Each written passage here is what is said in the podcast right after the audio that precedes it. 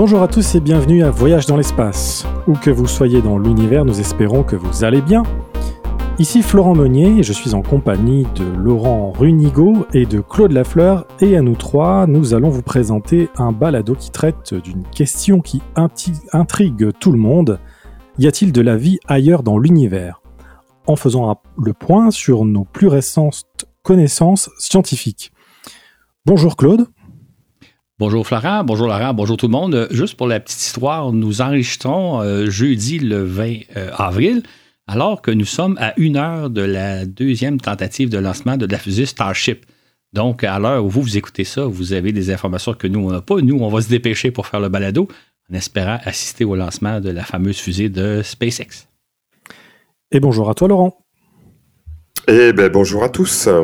Donc euh, moi, je, souhaite dire merci à nos nouveaux patrons, euh, Olivier Roguet et Yvan Robert. Cet épisode vous est dédié. Merci également à Muriel et Michel pour leurs commentaires. Un merci plus global à tous nos auditeurs et puis ben, merci surtout de nous écouter et de nous suivre. N'hésitez pas à nous faire connaître auprès de votre entourage. Nous posons donc la question, y a-t-il de la vie ailleurs dans l'univers? Il y a deux façons d'aborder ce sujet. La première consiste à y aller selon nos croyances et nos convictions profondes. Bien sûr qu'il y a de la vie ailleurs, puisqu'il est impensable que nous soyons seuls dans l'univers. La seconde est par la méthode scientifique. Et en science, rien n'est acquis avant d'avoir été démontré, et le seul exemple de vie que l'on connaisse dans l'univers se trouve ici sur Terre. Peut-être y en a-t-il ailleurs, peut-être même près de nous dans notre système solaire, mais cela n'a encore en aucun cas été démontré scientifiquement. C'est bien sûr une question qui fascine autant les scientifiques que le grand public, comme le relate le Decadal Survey qui a été publié en mai 2022 par l'Académie des sciences des États-Unis. Cet ouvrage de référence fait le tour d'horizon de nos plus récentes connaissances en astronomie. Il est rédigé par une foule d'experts. Il considère que nous pourrions être à l'aube d'une formidable révolution. 400 ans après que Galilée eut révolutionné notre compréhension de notre place dans l'univers, écrit-on, nous pourrions être la génération qui déclenchera une nouvelle révolution scientifique, cette fois en biologie. Nous avons vraiment le privilège d'aborder cette question grâce à une formidable panoplie d'instruments scientifiques, notamment des télescopes terrestres et spatiaux, ainsi que des sondes qui explorent le système solaire, comme on en a parlé d'ailleurs dans les balados 103, 104 et 105. En fait, ce qui est fascinant quand on parcourt les pages du Décanal Survey, c'est qu'on se rend compte qu'on euh, aborde cette question-là d'une multitude de façons simultanément. Par exemple, quand on étudie la vie sur Terre, quand on étudie comment la vie est apparue sur Terre, comment s'est développée, ça nous donne une idée de comment ça pourrait se passer ailleurs. Par ailleurs, il y a des sondes spatiales qui explorent le système solaire et qui nous montrent qu'il existe d'autres planètes, d'autres astres sur lesquels peut-être la vie pourrait exister. Donc, on a déjà des exemples de ce que ça pourrait être ailleurs. Et enfin, les télescopes spatiaux, les télescopes terrestres, comme on sait, ils ont repéré des milliers d'exoplanètes, donc de planètes qui gravitent autour de d'autres étoiles. Mais ils étudient aussi la, formation, la naissance des étoiles et des planètes euh, dans les fameux nuages de poussière qu'on trouve un peu partout dans notre galaxie. C'est donc dire qu'on a vraiment la chance d'étudier la question de différentes façons et on trouve, je dirais, des, indices de vie dans l'univers un peu partout autour de nous. Et ça, c'est jamais vu dans l'histoire de l'humanité. Dans le même temps, ces recherches nous en apprennent beaucoup plus sur nous, sur comment la vie est apparue sur Terre, comment elle a évolué et à quel point elle pourrait être répandue dans l'univers, sur quel type de planète elle pourrait exister et dans quelles conditions et ce ne sont là que quelques-unes des éventualités que nous explorons. Le Decadal Survey propose même de réfléchir à deux questions troublantes. Et si au bout du compte, on trouvait tout autre chose que ce que l'on espère? Ou plus surprenant encore, et si on ne trouvait pas de vie ailleurs dans notre galaxie? Cette dernière question peut sembler insensée tant la réponse nous paraît inimaginable. Impensable que nous soyons seuls dans tout l'univers, voyons donc. Exactement, mais mais ce ne serait pas la première fois que la science nous amène là où on ne veut pas aller. On pourrait citer plusieurs exemples, mais pensons juste aux travaux de Charles Darwin, qui, dans les années 1800, a mis au, fait, a mis en évidence que l'homme est un animal parmi d'autres. L'homme est issu d'un long processus d'évolution et non pas une créature créée de toutes pièces par Dieu. Plus proche de nous, euh, on a naturellement tendance à penser qu'on est comme au centre de l'univers, qu'on est au centre, entre autres, des préoccupations divines, comme on l'a vu d'ailleurs dans le balado 99 sur l'astrologie. Donc, euh, évidemment, ce qu'on constate, on l'a souvent rapporté dans nos balados, on n'est pas au centre de l'univers d'aucune façon, mais on a quand même tendance à y croire. Fait la science souvent nous amène à un endroit où on ne veut pas aller, et on va le voir dans quelques instants avec la question de la vie dans l'univers. La recherche de la vie dans l'univers, donc, est une question qui nous fascine depuis des siècles, depuis que l'on a pris conscience que nous habitons une planète parmi d'autres, et que les étoiles qui brillent au firmament sont comme notre Soleil, et que de ce fait, autour d'elles devraient graviter des planètes plus ou moins semblables à la nôtre, celles que l'on appelle exoplanètes. Mais si nous considérons que nous observons le firmament depuis des millénaires, c'est là un questionnement très récent, comme nous l'évoquions dans le balado 80, notre place dans l'univers 2500 ans d'histoire, puisqu'il ne remonte qu'à deux ou trois siècles tout au plus. Au début de l'ère spatiale, il y a une soixantaine d'années, certains scientifiques de haut calibre ont proposé que ce soit d'ailleurs l'objectif numéro un de nos projets d'exploration de l'espace. C'est ainsi qu'à l'été 1962, un groupe d'experts américains de premier plan considérait que la recherche de la vie extraterrestre devrait être l'objectif scientifique prioritaire de notre programme spatial. Ceux-ci ont rédigé un important rapport intitulé Review of Space Research, qui constitue en quelque sorte le précurseur des Decadal Survey que publie de nos jours la communauté astronomique américaine. Il y a donc 60 ans, ces spécialistes estimaient que l'intérêt d'une telle recherche reposait sur des bases scientifiques solides, ainsi que sur l'attrait populaire indéniable pour cette question. Si la vie existe sur une autre planète et que nous la trouvons, cela aura un impact majeur et durable sur tout le monde, peu importe les races et les cultures, qu'on soit scientifique ou non, écrivait-on dans ce rapport. En effet, nul besoin d'être biologiste pour comprendre ce que pourrait signifier la découverte d'une vie extraterrestre. Ces scientifiques se disaient d'ailleurs que cette question-là est peut-être beaucoup plus importante que d'autres grandes questions qu'on débattait à l'époque, notamment la course aux armements atomiques auxquels se livraient les Soviétiques et les Américains. Et pour certains spécialistes, euh, la course aux armes était quelque chose de vital pour les États-Unis. Il fallait absolument dominer l'Union soviétique. La même chose concernant la course à la Lune. En fait, pour, les scientifiques qui, ont rédigé le rapport, il semblait beaucoup plus important de, se consacrer à une question comme la recherche de la vie dans l'univers. D'ailleurs, il faut se rappeler que au lendemain de l'annonce du programme Apollo par le président Kennedy en, en mai 1961, certains scientifiques s'étaient dit horrifiés par le fait qu'on allait peut-être dépenser de 20 à 40 milliards de dollars pour simplement se rendre sur la Lune avant les Soviétiques, alors qu'il y avait peut-être des questions scientifiques beaucoup plus intéressantes à explorer, dont celle de savoir sommes-nous seuls dans l'univers? Voilà donc qu'en 1962, un groupe de chercheurs propose de se concentrer sur la question qui intrigue tout le monde, sommes-nous seuls dans l'univers? Plutôt compte tenu de la certitude que l'on éprouve tous, où se trouvent donc les extraterrestres et comment les repérer? Dans un éditorial de l'époque, le New York Times faisait aussi valoir que cette recommandation illustre le chemin parcouru par l'humanité dans sa réflexion et ses aspirations au cours des cinq dernières années qui se sont écoulées depuis le début de l'ère spatiale. En effet, la notion de vie extraterrestre était jusque-là le domaine des auteurs de science-fiction, mais voilà que désormais elle est élevée au rang des sujets d'études scientifiques. Or, il s'agit là, très certainement, d'une révolution majeure dans l'histoire de la pensée humaine.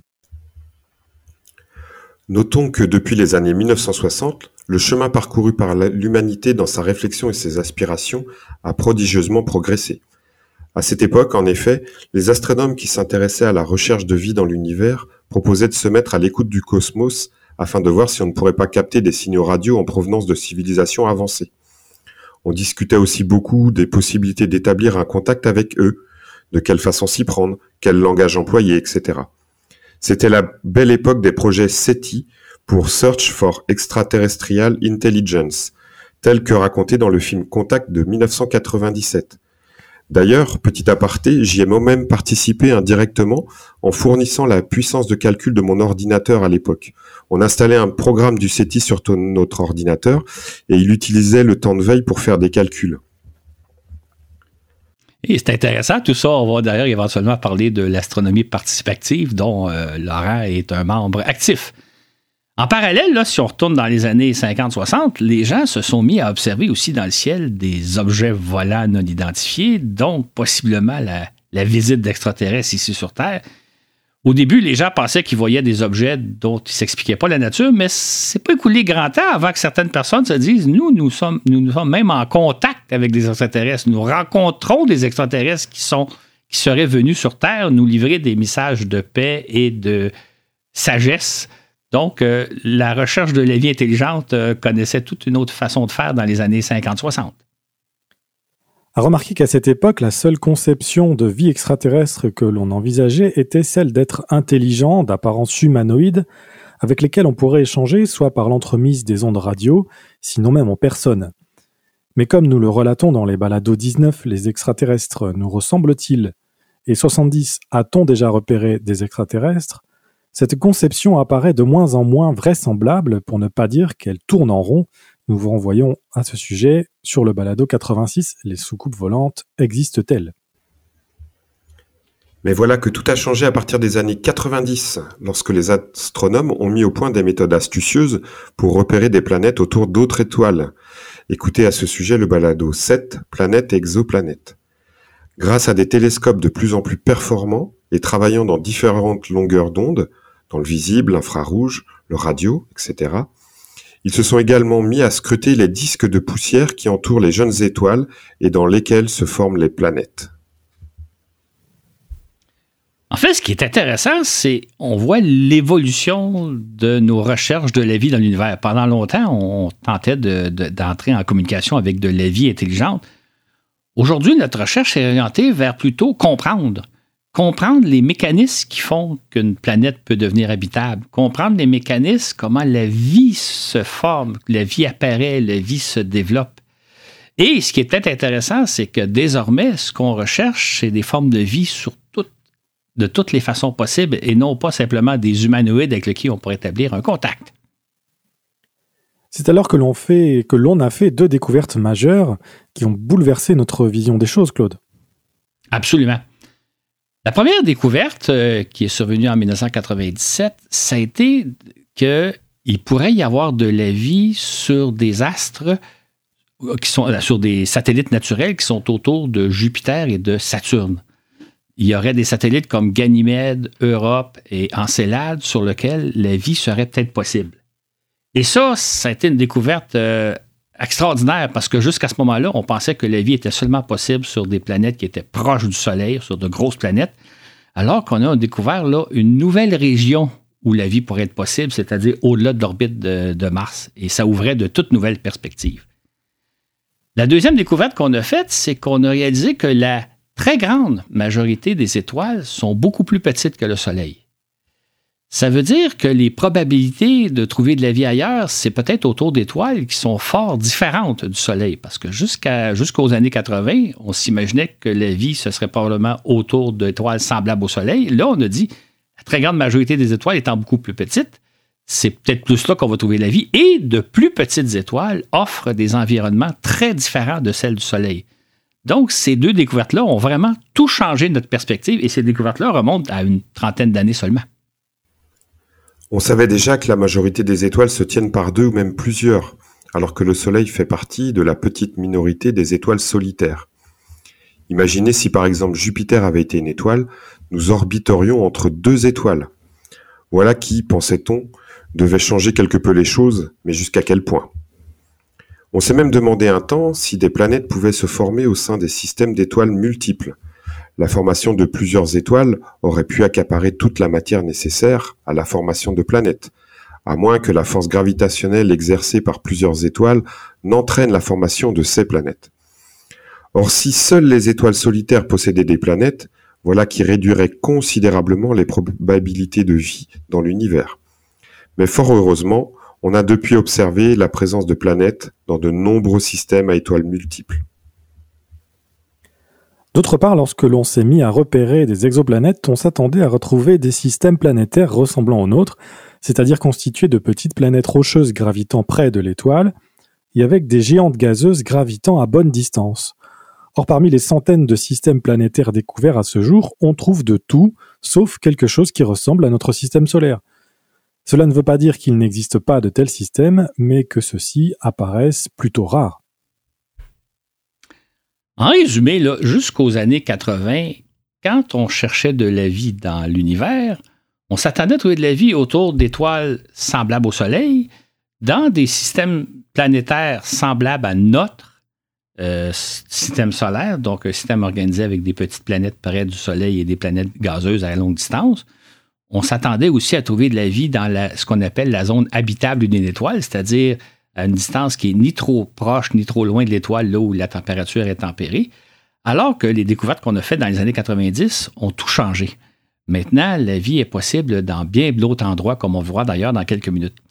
Et quand, dans le décadal survey, on dit qu'on pourrait trouver tout autre chose que ce qu'on espère trouver, ben c'est peut-être un des exemples. C'est que nos conceptions se sont élargies, la situation est devenue plus complexe qu'on pensait, et ça, on ne s'attendait pas à ça dans les années 80. Apportons enfin une nuance concernant notre quête de vie dans l'univers. Lorsque l'on se demande s'il y a de la vie ailleurs dans l'univers, on, on se doit de voir grand, ne serait-ce que parce que la galaxie la plus proche de nous, Andromède, se situe à 2,5 millions d'années-lumière.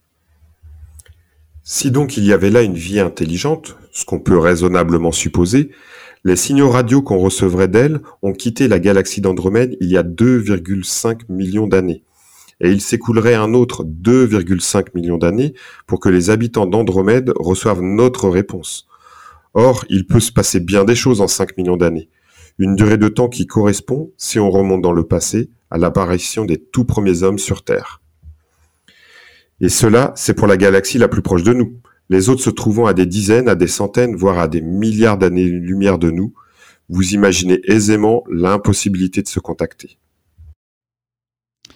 C'est pourquoi, en pratique, on doit plus se poser la question, y a-t-il de la vie dans notre galaxie? Mais notre galaxie, c'est déjà un terrain de jeu pas si mal à explorer parce que dans notre galaxie comporte des centaines de milliards d'étoiles répartis sur une surface de 100 000 années-lumière. C'est donc amplement de quoi explorer. Je voudrais aussi ajouter une autre notion, la fameuse question de la vitesse de la lumière. Euh, les gens disent ben, peut-être qu'on pourrait un jour dépasser la vitesse de la lumière. Il faut savoir qu'un objet qui, se, déplacerait à la vitesse de la lumière devient de l'énergie. C'est une vitesse qu'on ne peut pas dépasser.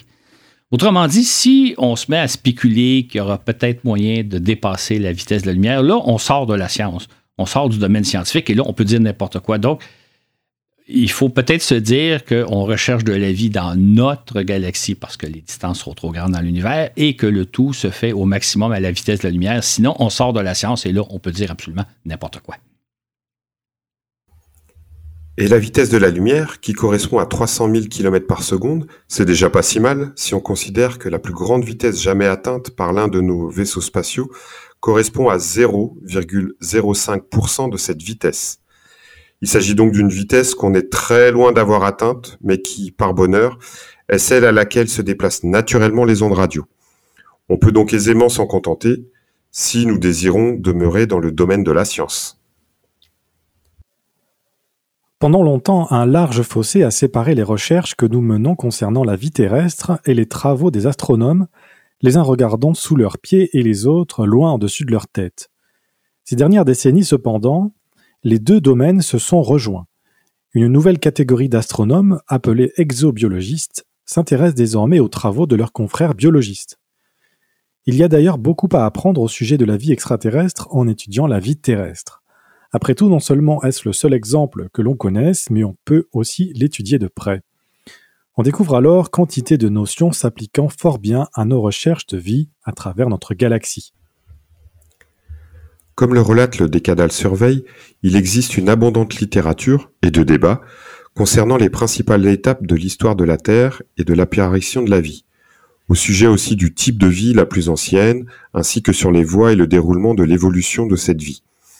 C'est dire qu'on a encore beaucoup de choses à apprendre à propos de la vie terrestre, ce qui, en retour, influencera sûrement nos recherches de vie extraterrestre.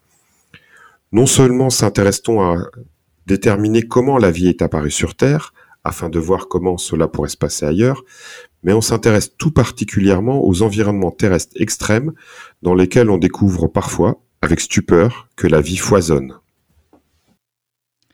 En fait, pendant longtemps, on considérait que la vie est possible seulement si elle bénéficie de l'énergie en provenance du Soleil, comme le font d'ailleurs les plantes sur Terre.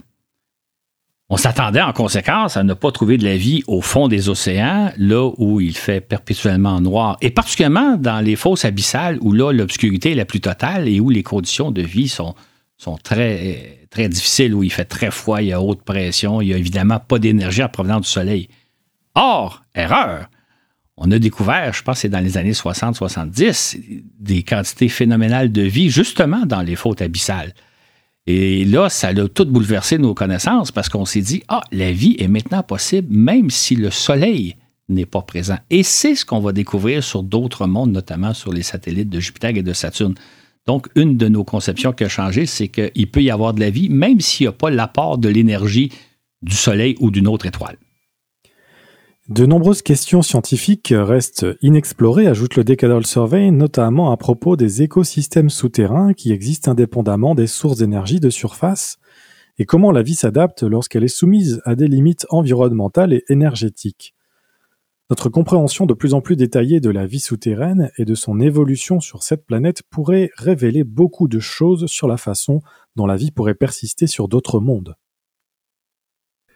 Même dans les environnements les plus extrêmes, on observe une vie abondante, luxuriante et étonnamment diversifiée.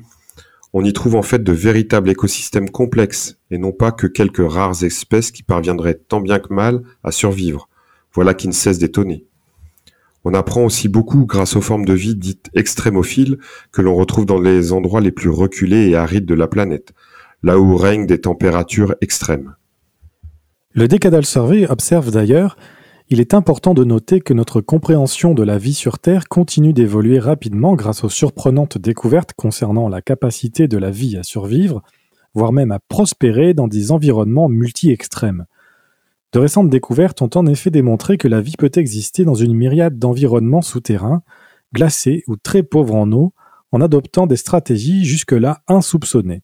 De surcroît, la vie s'adapte aussi bien à des rapides changements de conditions qu'à des événements catastrophiques ainsi qu'à de longues périodes de dormance et d'isolement. Cette connaissance de la biosphère terrestre influence directement nos recherches de la vie ailleurs.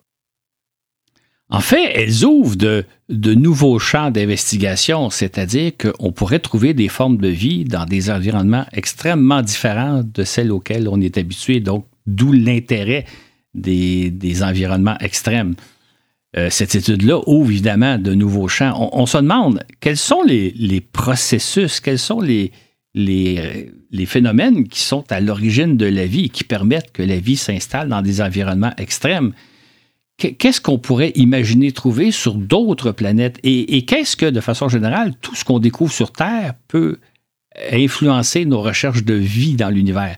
Dans notre galaxie. Donc, c'est vraiment, les recherches sur Terre sont vraiment très, très importantes parce qu'elles élargissent nos horizons, alors qu'on pourrait penser que pour chercher de la vie extraterrestre, il faut nécessairement regarder ailleurs, mais sous nos pieds, il y a des phénomènes déjà très intéressants.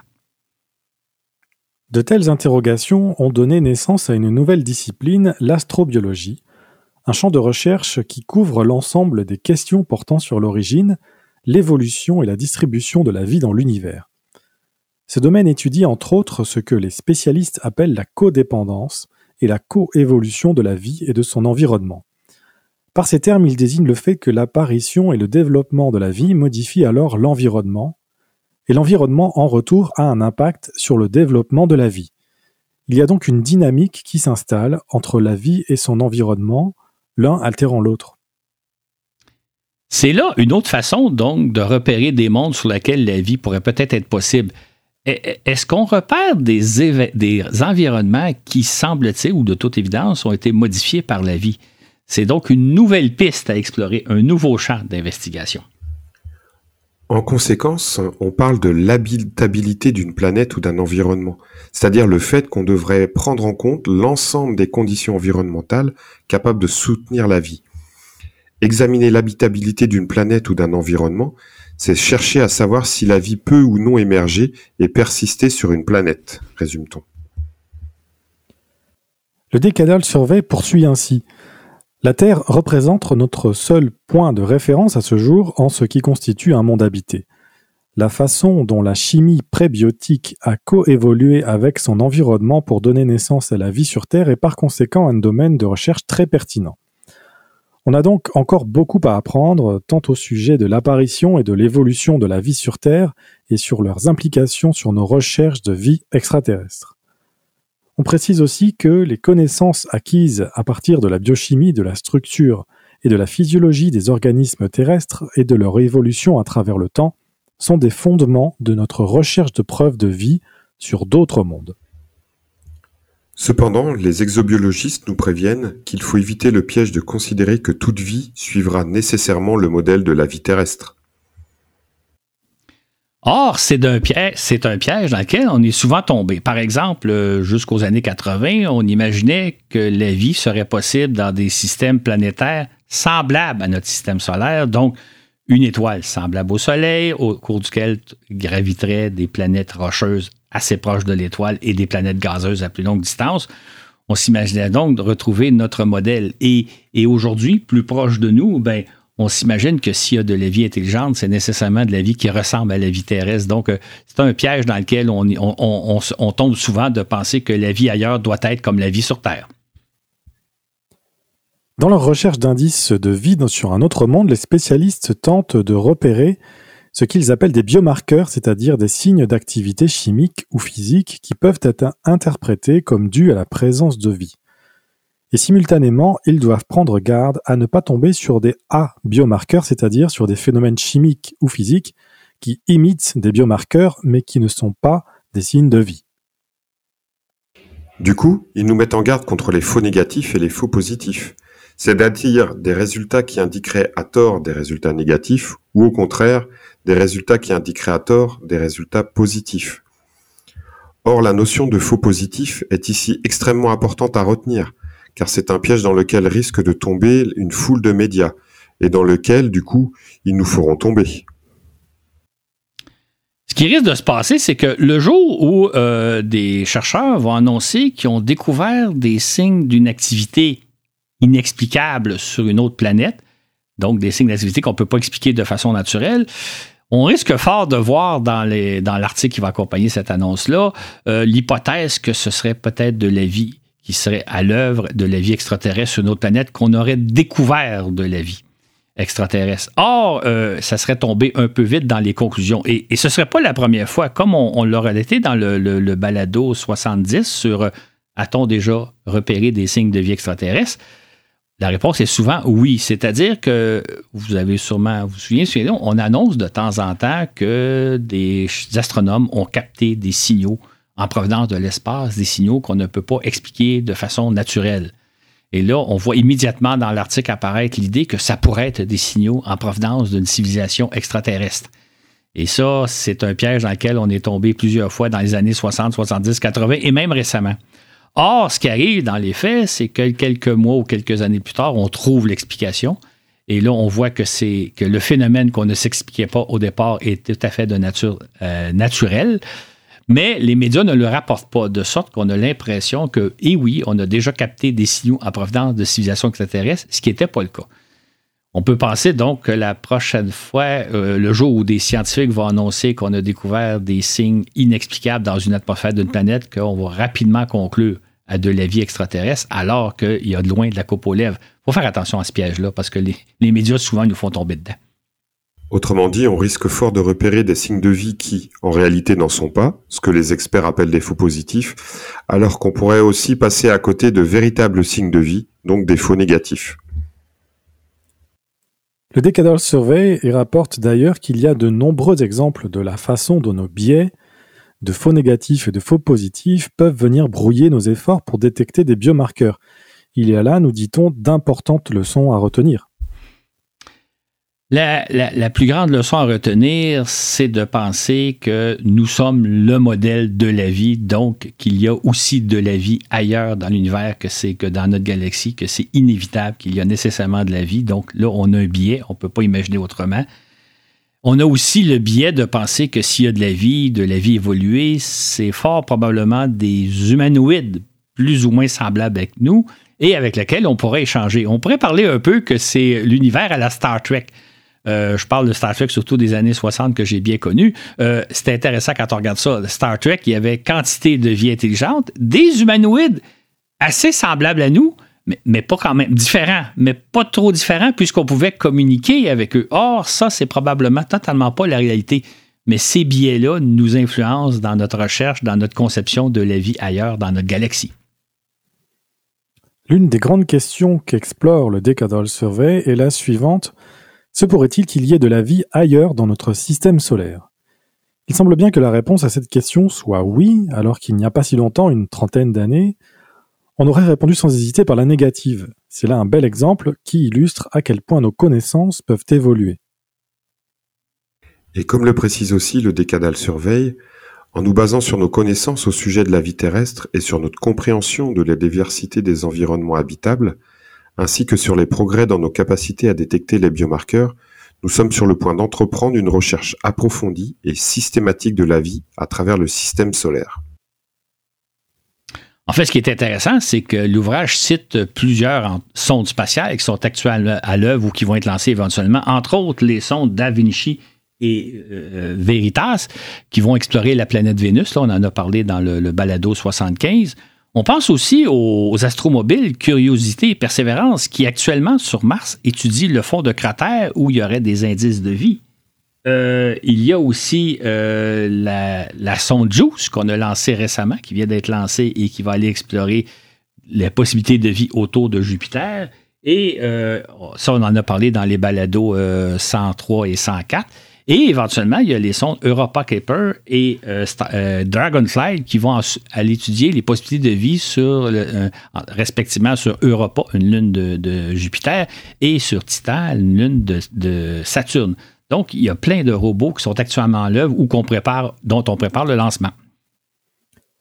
Une des questions que se posent actuellement les spécialistes, où retrouve-t-on dans le système solaire des environnements potentiellement habitables? Le Decadal Survey observe que les récentes décennies d'exploration planétaire ont révélé de nombreux environnements potentiellement habitables, anciens et présents. Voilà qui est très encourageant et qui enrichit grandement nos recherches de vie ailleurs dans la galaxie.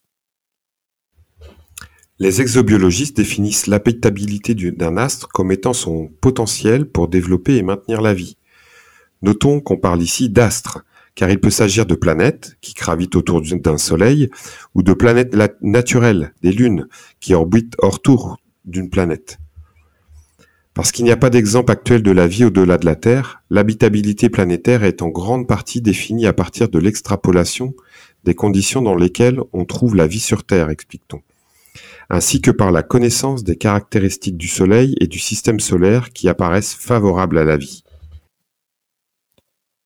Les chercheurs tentent aussi de déterminer les processus qui ont mené à la création d'environnements habitables et comment leurs conditions d'habitabilité ont évolué au fil du temps. Cette étude nous amène à comprendre les facteurs contrôlant l'habitabilité d'un environnement, les chemins évolutifs par lesquels un environnement devient habitable, et les processus qui maintiennent, améliorent ou au contraire diminuent, sinon même anéantissent, l'habitabilité d'un environnement. Autrement dit, comment un astre peut-il devenir habitable, mais aussi comment il peut ne plus l'être? En ce sens, la planète Mars est extrêmement intéressante parce que selon les, connaissances qu'on a acquises jusqu'à maintenant, euh, tout porte à croire que Mars a été habitable il y a des milliards d'années, c'est-à-dire qu'il y avait de l'eau, il y avait tous les éléments nécessaires pour que la vie existe. Maintenant, Mars est devenu inhabitable. Que s'est-il donc passé? Qu'est-ce qui a fait que Mars ait d'abord été un monde habitable et ne l'est plus maintenant? Il y a donc beaucoup à apprendre en étudiant la planète Mars, même si n'y avait plus de vie sur cette planète-là, il y aurait quand même énormément d'informations à aller chercher. Selon nos connaissances actuelles, les trois principaux critères d'habitabilité sont, premièrement, la présence d'eau liquide, deuxièmement, des conditions favorables à la formation de molécules organiques complexes à un moment donné dans l'histoire de l'astre, et troisièmement, la présence de sources d'énergie pour soutenir cette vie. Généralement, mais pas toujours l'énergie solaire. Il faut aussi tenir compte du rôle du temps, car la vie a besoin de temps et de stabilité pour apparaître et s'épanouir. Le Decadal Survey introduit ici une notion importante. De plus en plus, nous dit-on, nous n'observons pas qu'un environnement soit habitable ou ne l'est pas du tout. En réalité, les choses sont rarement aussi tranchées, On a plutôt affaire à un continuum, c'est-à-dire qu'un environnement peut être plus ou moins habitable ou ne pas l'être du tout, à l'exemple de la Lune et de Mercure, mais il peut aussi passer d'habitable à inhabitable et vice-versa. Exactement. La, situation de Mars auquel je faisais allusion il y a quelques secondes est intéressante. Mars aurait un jour été habitable, ne, l'est plus aujourd'hui. Ça illustre un peu le fait qu'une planète aujourd'hui pourrait sembler inhabitable mais l'avoir été, ou au contraire, une planète qui est habitable aujourd'hui pourrait ne plus l'être. Donc, la situation non seulement est jamais souvent claire, mais elle évolue dans le temps. Donc, il faut faire attention avant de tirer nos conclusions qu'un monde est nécessairement inhabitable, alors que c'est peut-être pas été toujours le cas. En cela, la Terre nous offre de nombreux exemples tout au long de son histoire, alors qu'à plusieurs occasions, elle a connu de grandes périodes de glaciation. On pourrait dire même que vivre sur Terre, c'est pas facile. Si on recule il y a 2 milliards et demi d'années, la Terre a connu une phase où elle était complètement ensevelie sur une épaisse couche de glace. On appelle ça d'ailleurs la Terre boule de neige.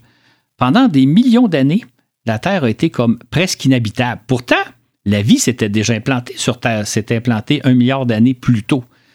Pendant des millions d'années, la vie a comme en quelque sorte survécu, a probablement été comme en dormance, jusqu'à ce que les conditions s'améliorent, la Terre se réchauffe et la vie a pu reprendre et se remettre à s'épanouir.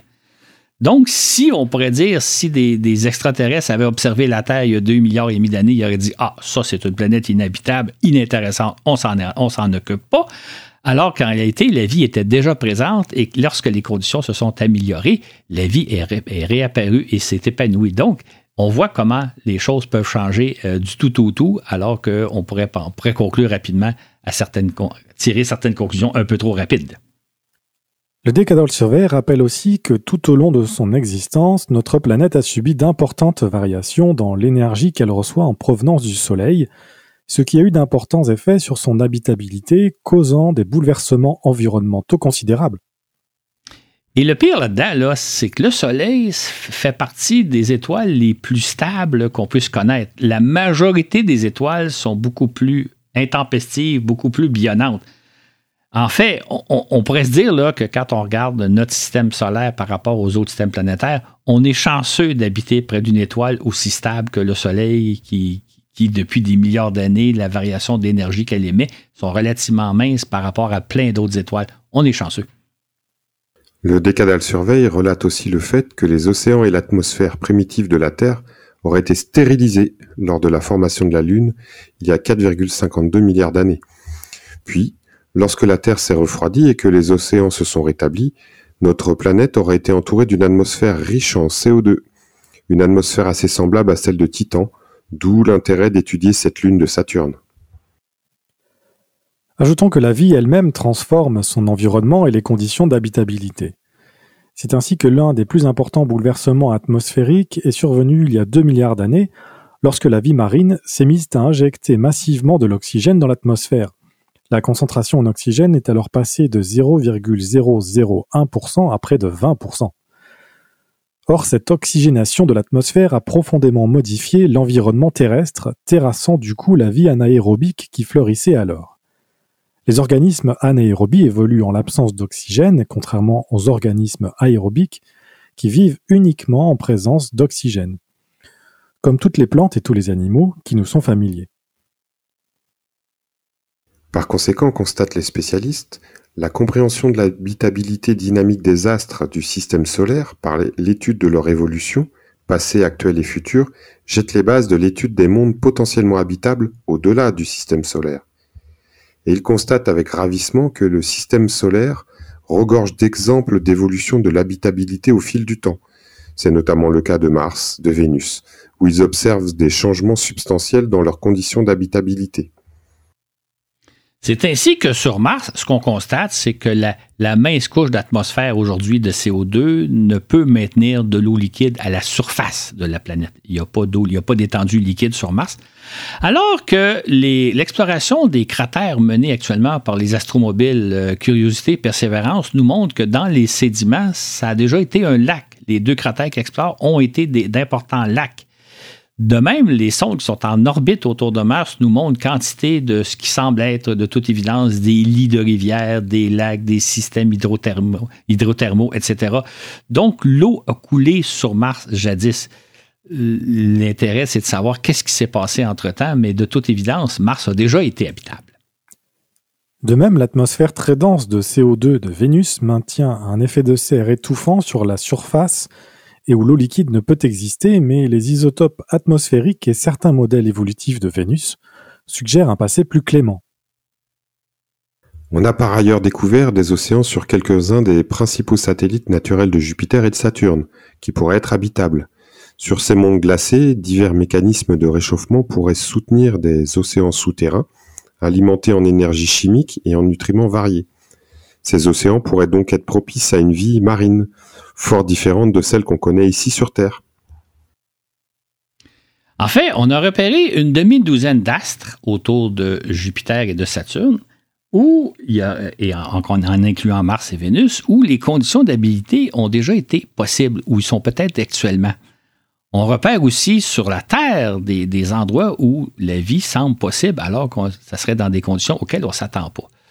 Tout ça pour dire que les possibilités de trouver de la vie sur d'autres mondes sont beaucoup plus vastes que celles à laquelle on s'attendait il y a quelques décennies à peine. La surface de Vénus, où il fait 470 degrés Celsius, est clairement inhospitalière. Les mesures de son atmosphère prises par les sondes spatiales, dont Vénus Express, laissent supposer que cette planète a possiblement perdu l'équivalent d'un océan terrestre au cours de sa vie. Reste à savoir quand, comment et combien d'eau a ainsi été perdu, indique le, Decadal Survey. Selon certains scénarios, cette planète n'a jamais été habitable. Par contre, selon d'autres, divers mécanismes auraient pu conserver la planète fraîche et clémente durant des milliards d'années.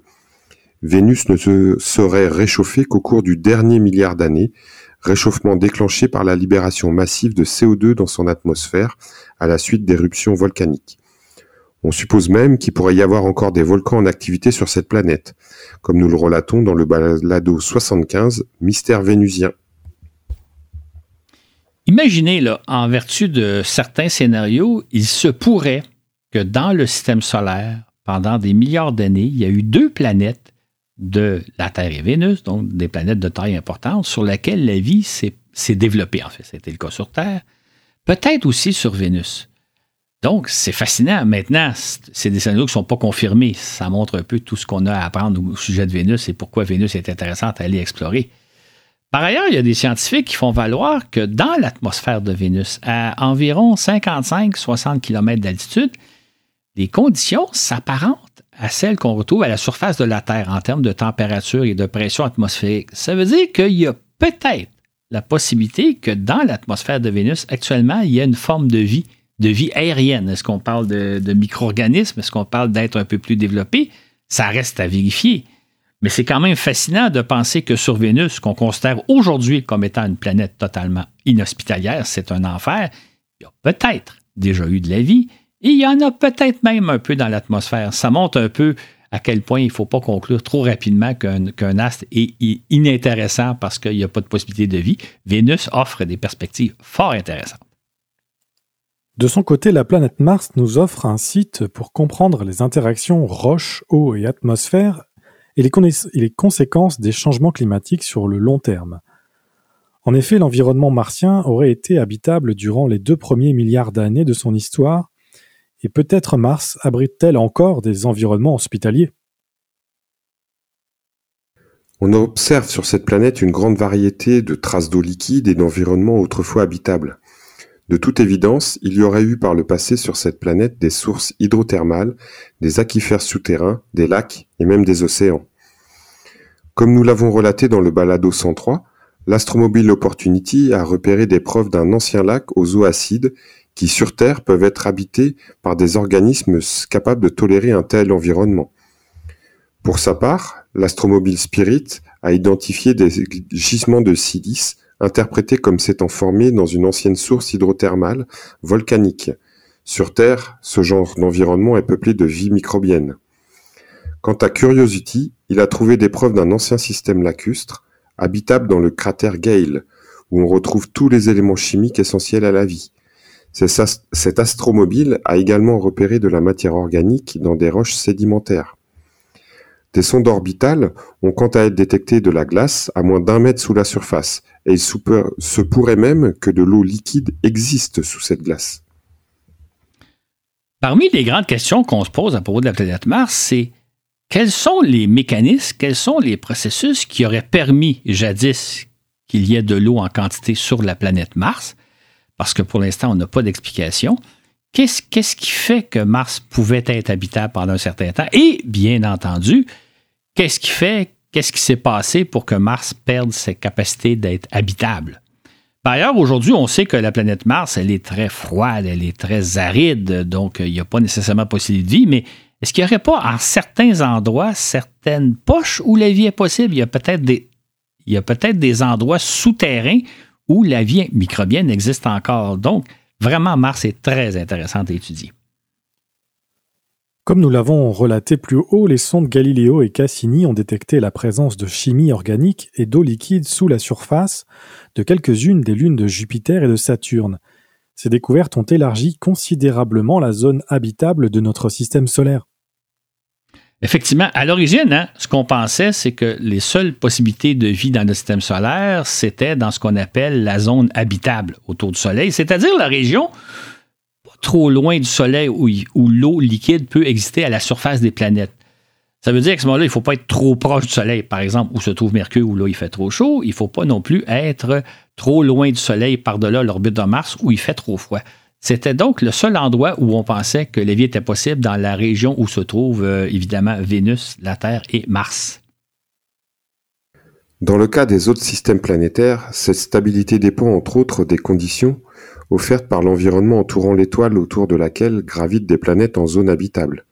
Ainsi, une étoile trop bouillonnante ou trop explosive n'offre pas un environnement stable. C'est le cas des naines rouges très nombreuses mais qui ont un sale caractère. Il faut tenir compte aussi de l'orbite qu'emprunte une planète. C'est-à-dire que si, par exemple, euh, une planète était en zone habitable, mais s'approchait parfois très proche de son étoile, tout en demeurant dans la zone habitable, puis s'en éloignait, à ce moment-là, il y aurait des écarts de température qui bouleversent l'environnement. Il faut donc non seulement se trouver en zone habitable, mais sur une orbite euh, circulaire euh, relativement stable. Il faut aussi que la planète possède une certaine masse afin d'avoir la capacité de conserver une atmosphère assez importante, ce qui n'est pas le cas de la Lune par exemple, mais il ne faut pas non plus qu'elle soit trop massive comme Jupiter et Saturne qui sont d'immenses boules de gaz sans surface solide. C'est pourquoi on a défini que la zone habitable autour du Soleil était comprise entre environ 100 millions de kilomètres du Soleil à 300 millions de kilomètres du Soleil, c'est-à-dire là où gravitent Vénus, la Terre et Mars la, Terre gravite à 150 millions de kilomètres du Soleil. Pour revenir à l'orbite que je parlais tantôt, si, la planète Terre avait été sur une orbite elliptique euh, dont parfois se serait approché jusqu'à quelque chose comme 100 millions de kilomètres du Soleil, pour ensuite s'éloigner, par exemple, jusqu'à la distance de Mars, à 225 millions de kilomètres, ça aurait créé des effets atmosphériques terribles. La vie n'aurait été pas possible sur Terre la vie s'est très bien développée sur Terre parce que la, planète gravite sensiblement toujours à 150 millions de kilomètres du Soleil, donc offrant un environnement très stable. Mais voilà que ces dernières décennies, on a découvert que l'eau liquide peut aussi exister sur de petits astres, de la taille de la Lune et même beaucoup plus petits, et se trouver à grande distance du Soleil. Dans ce cas, d'autres mécanismes permettent de retrouver de l'eau liquide sous, par exemple, la surface glacée de petits astres. Ces découvertes ont considérablement élargi et complexifié notre conception de la zone d'habitabilité autour d'une étoile. Comme le souligne le Décadal Survey, les mondes habitables n'ont pas besoin d'avoir de l'eau liquide sur une surface stable. Des environnements habitables souterrains existent sur Terre, tandis que l'eau liquide souterraine existe sur d'autres astres du système solaire, et même indépendamment de l'énergie en provenance du Soleil. C'est ainsi que l'eau peut être maintenue liquide sans apport de la chaleur du soleil, grâce à notamment au chauffage géothermique fourni par l'accrétion, les impacts de météorites, la radioactivité, le volcanisme ou la dissipation des effets de marée. De l'eau liquide peut exister également sous forme de gouttelettes dans une atmosphère. C'est ainsi que les sondes Galileo et Cassini ont repéré une demi-douzaine d'astres dits océaniques, c'est-à-dire complètement entourés par un océan mesurant plusieurs dizaines, voire centaines de kilomètres d'épaisseur de gigantesques océans, comme on n'en retrouve pas sur Terre. C'est notamment le cas d'Europe, l'une des quatre grandes lunes de Jupiter qui a presque la taille de la Lune. On y observe une surface jeune et lisse avec des fractures fournissant la preuve de la présence d'un océan entourant complètement Europe sous une croûte de glace. Cette découverte qui est survenue en 1999 a fait vraiment sensation parce qu'on a découvert ce jour-là que de la vie pourrait être possible sur un astre qui est au-delà de l'orbite de Mars, là où il fait très froid dans le système solaire.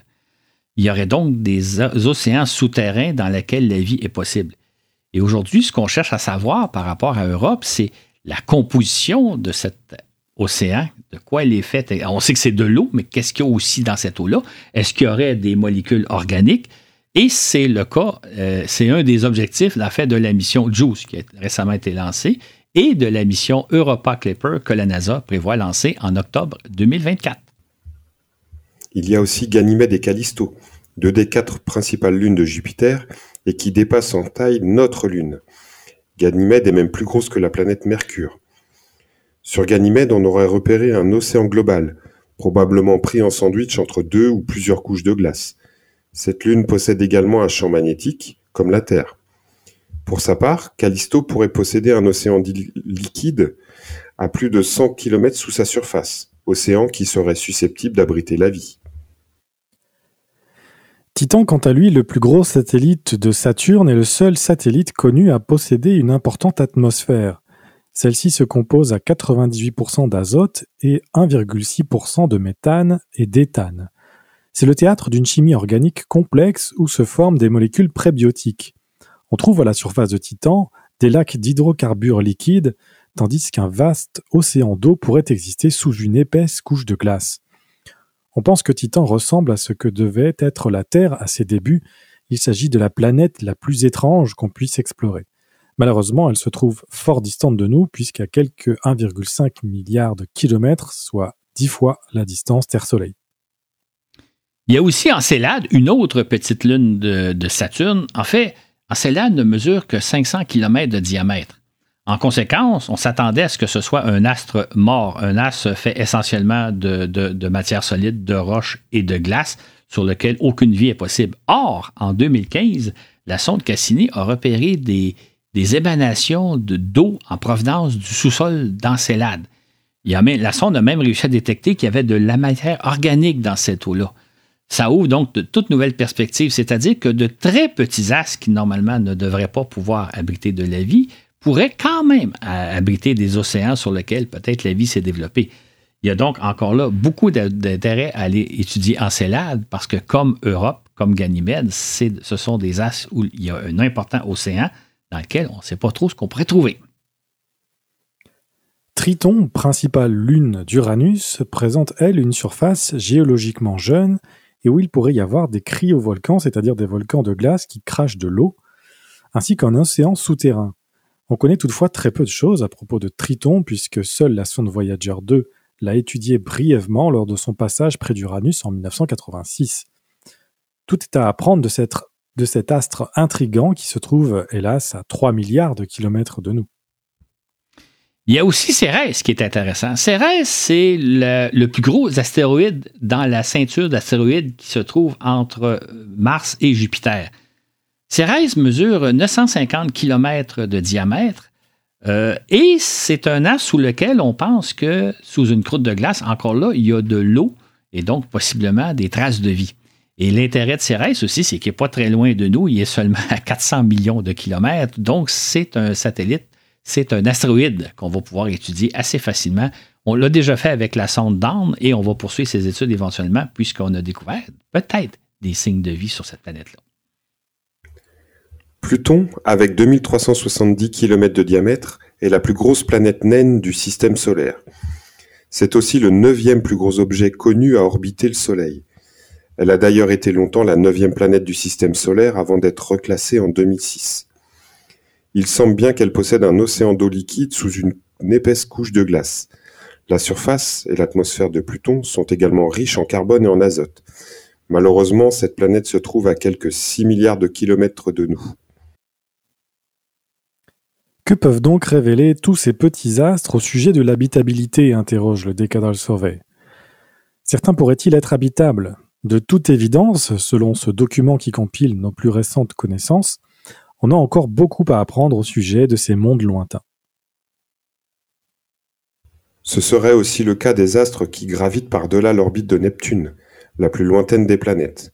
À part Pluton, le plus gros de ces objets transneptuniens détectés à ce jour, on ne connaît rien d'eux et tout reste à découvrir à leur sujet.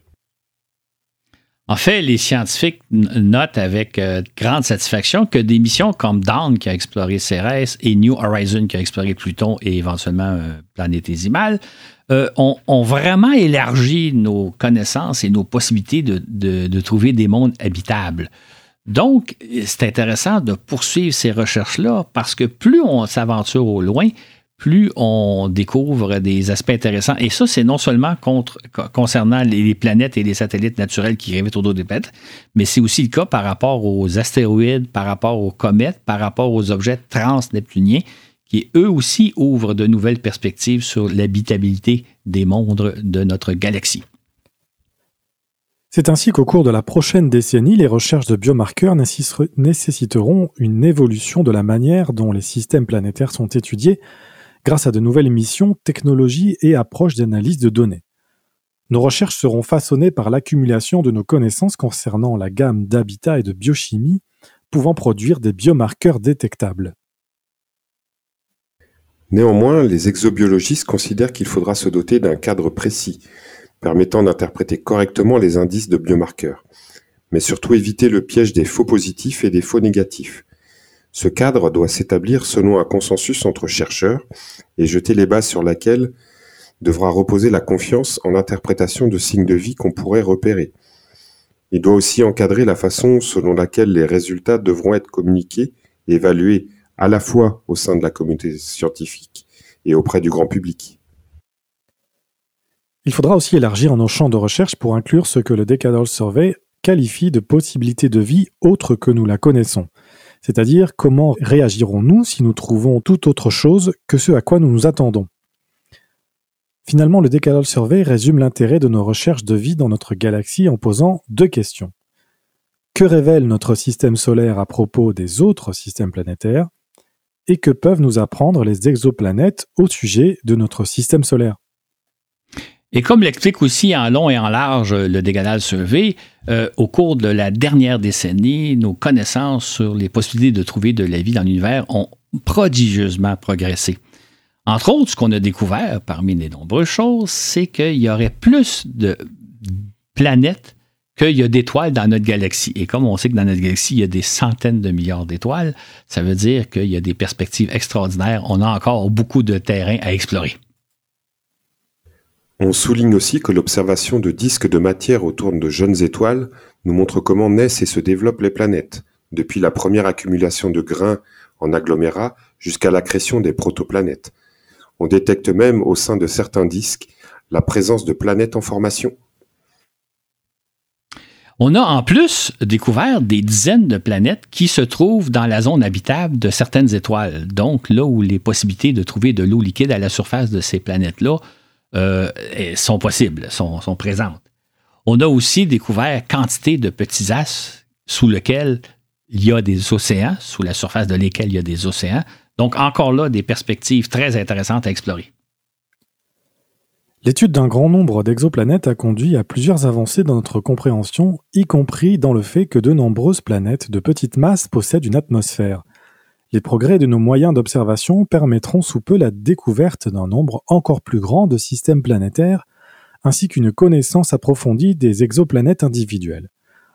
Or, notre capacité à déterminer les caractéristiques des exoplanètes et de leur atmosphère, ainsi que l'immense richesse des données disponibles concernant plus de 4000 exoplanètes, nous permettent d'esquisser la nature des systèmes planétaires et de les comparer avec notre système solaire. Et ces recherches-là, dans le fond, ce qu'elles nous montrent, c'est qu'il semble que la vie abonde dans l'univers. En fait, on pourrait résumer la situation en se disant que on a toutes les raisons de croire qu'il y a abondance de vie dans notre univers. Voilà qui est fort intéressant. Par contre, ce que les recherches montrent aussi, c'est qu'il cette vie-là serait très différente de celle qu'on retrouve sur Terre. On retrouve toutes sortes de phénomènes qu'on ne retrouve pas sur Terre. Donc, c'est un peu paradoxal. Il y aurait abondance de vie, mais de vie très différente de ce que nous, on connaît. On pourrait même avancer l'idée que les humanoïdes, plus ou moins semblables à nous, sont probablement extrêmement rares, puisqu'il leur faudrait, pour parvenir à se développer de la même manière que nous, bénéficier des mêmes conditions de naissance et d'évolution tout au long de milliards d'années. Or, la nature semble se plaire à offrir une telle diversité d'environnements que cela paraît de moins en moins probable. D'où la notion évoquée dans le Decadal Survey selon laquelle nous pourrions bien trouver tout autre chose que ce que l'on espère. Cependant, cet ouvrage, se limitant à faire le bilan de nos plus récentes connaissances et des chemins qu'il nous reste à parcourir, il ne traite pas de l'ultime question. Et si nous découvrons que nous sommes les seuls dans notre galaxie? Évidemment, cette question-là peut paraître insensée, surtout que ce qu'on vient de dire, c'est que de toute évidence, il y aurait abondance de vie dans l'univers. Donc, de penser que nous pourrions possiblement être seuls dans l'univers, ça n'a comme presque pas de sens, ça sent même contradictoire. Pourtant, il faut peut-être se demander un peu, quand on dit qu'on n'est pas seul dans l'univers, que de toute évidence, nous ne sommes pas seuls dans l'univers, qu'est-ce qu'on entend par le mot seul? Si on imagine qu'il y a des êtres humanoïdes des êtres intelligents avec lesquels on pourrait discuter, on pourrait communiquer, peut-être que ce n'est pas le cas. Peut-être pour deux raisons. Peut-être parce que même s'il y a abondance de vie, même s'il y a une très grande diversité de vie, peut-être que des humanoïdes, c'est plutôt rare, c'est peut-être même très rare. Ou s'il y en a, peut-être même qu'il y en a relativement une certaine abondance, peut-être que les distances sont trop grandes. Par exemple, si on découvrait une civilisation se trouvant, disons, à 100 années-lumière de nous, ce qui est très proche en termes cosmiques, ce serait déjà très difficile d'entretenir des échanges radio soutenus et encore bien davantage en personne. Et si la plus proche civilisation se trouvait à 1000 ou bien à 10 000 années-lumière, encore là des distances relativement peu importantes, alors là, tout échange s'avérerait en pratique impossible. C'est donc dire qu'on pourrait très bien trouver abondance de vie autour de nous, sous une multitude de formes imaginables et même inimaginables, mais personne avec qui échanger. Nous ne sommes pas prêts de pouvoir faire le salut vulcain. Exactement. C'est quand même un résultat assez étonnant de penser qu'on pourrait découvrir abondance de vie, mais somme toute découvrir qu'on est seul dans l'univers, à moins que, comme le suggère le Décanal Survey, on découvre tout autre chose. C'est donc à suivre.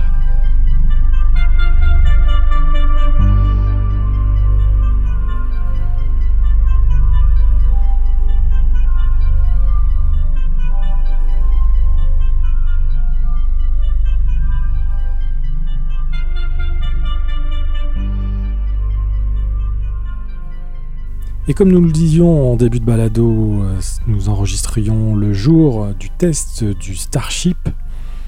Et le Starship a bien quitté le pas de tir, mais euh, voilà, il l'a quitté dans un sale état, il n'a pas fait de détails, il a laissé derrière lui un cratère. Je vous laisse euh, découvrir les détails de, cet événement si vous ne l'avez pas suivi en direct comme nous. J'espère que nous reviendrons sur, sur cet événement dans un prochain balado. Si vous aussi vous avez des suggestions à nous faire, vous pouvez toujours nous contacter par Facebook ou via les plateformes de diffusion. Je vous rappelle aussi l'existence de la plateforme Patreon si vous voulez nous soutenir et si vous voulez profiter des épisodes deux semaines avant tout le monde, ainsi que des fascicules rédigés par Claude. Vous pouvez le faire donc pour euh, à partir de 5 dollars et plus, euh, vous nous apportez votre soutien et en même temps vous avez des avantages. Ce balado vous a été présenté par Florent Meunier avec au contenu Claude Lafleur et à la diffusion Laurent Runigo. Sur ce et où que vous soyez dans l'univers, nous vous disons à la prochaine pour un autre voyage dans l'espace.